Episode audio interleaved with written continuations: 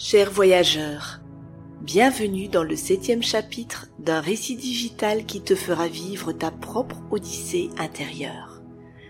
Je suis Claudia Redondo, coach de vie, art thérapeute et auteur de contes métaphoriques. Mon but, te faire rêver et pourquoi pas te faire partir en exploration dans ton propre royaume, ton territoire intérieur. Cette partie de toi qui se révélera au fil de l'écoute. Alors, je t'invite à prendre cet espace-temps rien que pour toi, à te poser, à fermer les yeux et entrer en relation avec l'aventurier ou l'aventurière qui vit en toi.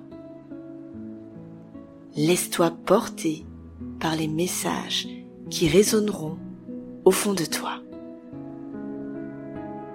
Il y a mille et une façons de voyager, mais la plus belle façon est un voyage qui se vit à l'intérieur de soi, là où chaque rencontre est d'une justesse incroyable. On ne croise personne par hasard, et encore moins quand on est amené à croiser son propre enfant intérieur. Celui qui vient te parler au creux du cœur pour te révéler des vérités. Tu l'esquives, tu l'évites, et puis un jour, au bout du chemin, là même où tu ne l'attendais pas, il t'attend, le cœur rempli de messages et avec un objet ô combien précieux à te transmettre.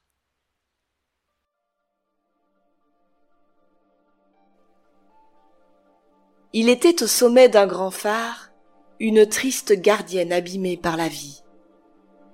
Vêtue de la tête aux pieds par une tenue très sombre, elle semblait porter le deuil. Elle vivait recluse dans sa tour au bord de mer, parce que nul endroit ne parvenait à l'apaiser. Elle vivait à la porte du continent, posée sur un rocher balayé par les vagues déferlantes, dans un espace hors du temps. À peine à l'extérieur du phare, on posait les pieds au sol pour sentir vibrer le cœur de la mer au rythme des saisons. On respirait l'air maritime à plein poumon. La nuit, on lisait le firmament rempli d'étoiles comme on lit un livre de poésie. Mais pourtant, rien ni personne ne pouvait convaincre la gardienne de sortir de son sanctuaire. Pas même les rayons du soleil, pas même le chant des mouettes, ni le bruit des bateaux. Car à ses yeux, le monde était danger, imprévisible, injuste, brûlant, blessant, plein de jugement. Un beau jour, on lui déposa au pas de la porte un cadeau aussi étonnant qu'incroyable. C'était un miroir psyché, tenant sur une structure lui permettant d'être debout, le genre de miroir qui ne vous quitte pas du regard.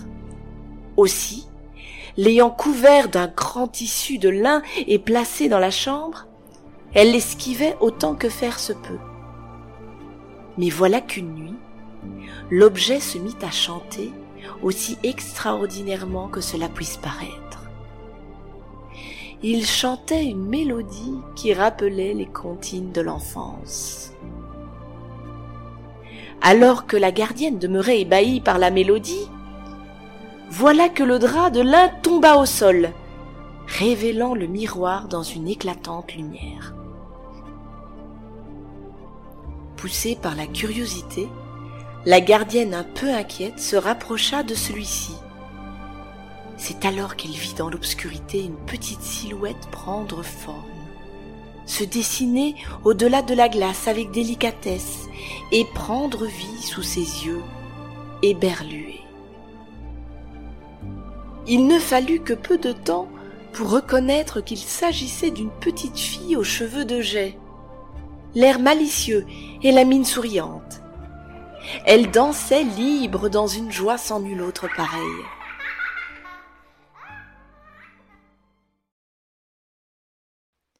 Émerveillée par cette apparition, la gardienne ne put contenir son émotion. De l'autre côté de la glace, l'enfant portait un superbe médaillon contenant une perle nacrée, d'une extrême brillance. Aussi l'enviait-elle de porter un si beau bijou. Elle tendit les bras vers le miroir et finit par le traverser. La fillette détacha le pendentif qui ornait son cou et lui glissa au creux des mains. Prends-le. Tu deviendras ce que je suis et tu n'auras plus peur du monde. Tu sortiras enfin de ton phare, lui souffla-t-elle. À ces mots, la gardienne hésita un instant, puis glissa le bijou autour de son cou avant de recouvrir sans un regard l'objet magique. Le lendemain, la gardienne sentit dès le réveil l'envie irrésistible de sentir sur sa peau les rayons du soleil. Aussi, enleva-t-elle ses vêtements sombres pour enfiler une tenue légère, retroussa ses manches et se glissa en douceur hors du phare. En réalité, le soleil ne la brûlait guère, bien au contraire. Poussée par une force soudaine, la voilà se libérant des entraves de son espace, s'aventurant vers la terre ferme, le port, et puis partir rejoindre le chemin du village. Elle arborait fièrement la perle nacrée et sentait l'émerveillement des villageois sur elle.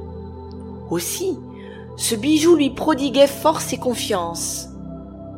En une semaine, elle avait cessé de se cacher, d'inexister ou d'avoir honte. Car tout compte fait, il n'y avait rien de plus beau et de plus juste pour elle que d'être là à cet instant, dans ce monde, à parler de sa vie, partager son parcours, conseiller le peuple de ce qu'il y a à connaître de la mer, de la marée haute à la marée basse, du bruit du vent tempétueux en plein hiver au calme plat d'une journée d'été. Le soir du dernier jour de la semaine, notre gardienne apaisée et sereine rejoignit son refuge et s'empressa de questionner l'enfant du miroir. Qui es-tu pour m'avoir offert une perle aussi extraordinaire? L'enfant réapparut et sourit tendrement à la gardienne du phare. Ne me reconnais-tu pas? Mais je suis toi. Tu m'as enfoui très loin sans vouloir ne jamais me regarder. C'était trop dur jusqu'à aujourd'hui. Alors j'ai fait le choix de t'apparaître au-delà du miroir et de t'offrir un cadeau inestimable. L'enfant tendit le doigt vers le bijou en se rapprochant doucement. Un jour, une huître a ressenti une blessure.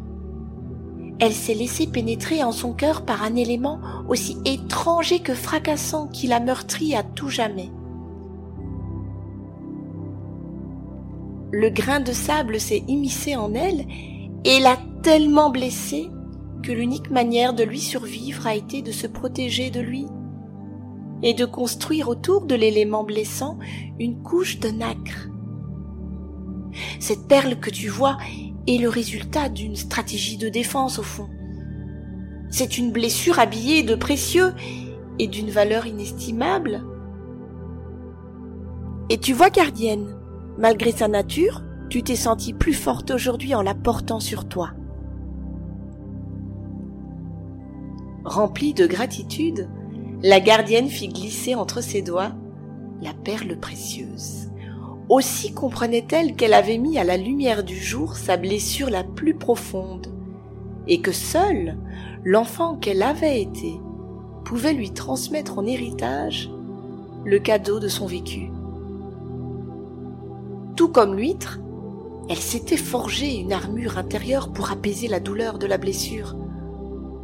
Mais il était grand temps de libérer la perle en elle, la porter sur elle comme un médaillon de force et de courage, à la place de la garder intérieurement en se masquant du reste du monde.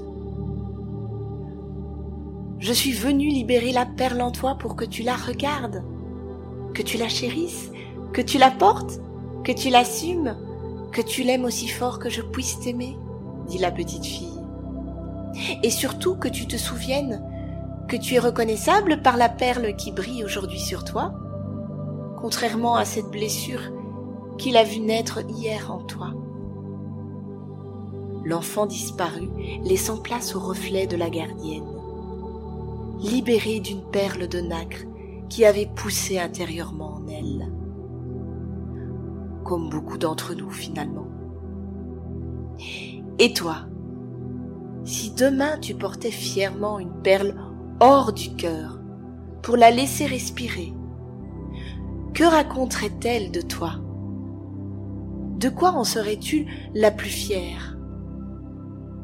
Quel élément blessant est venu briser un jour ton sanctuaire intérieur pour mettre au monde la perle unique et magnifique que tu es aujourd'hui?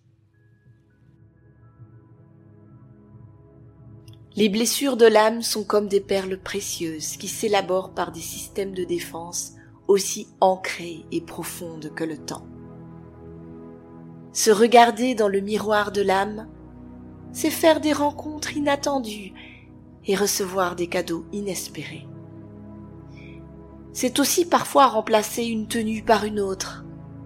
C'est aussi porter des perles d'acceptation nacrée pour oser faire un pas de plus vers la propre lumière de son phare.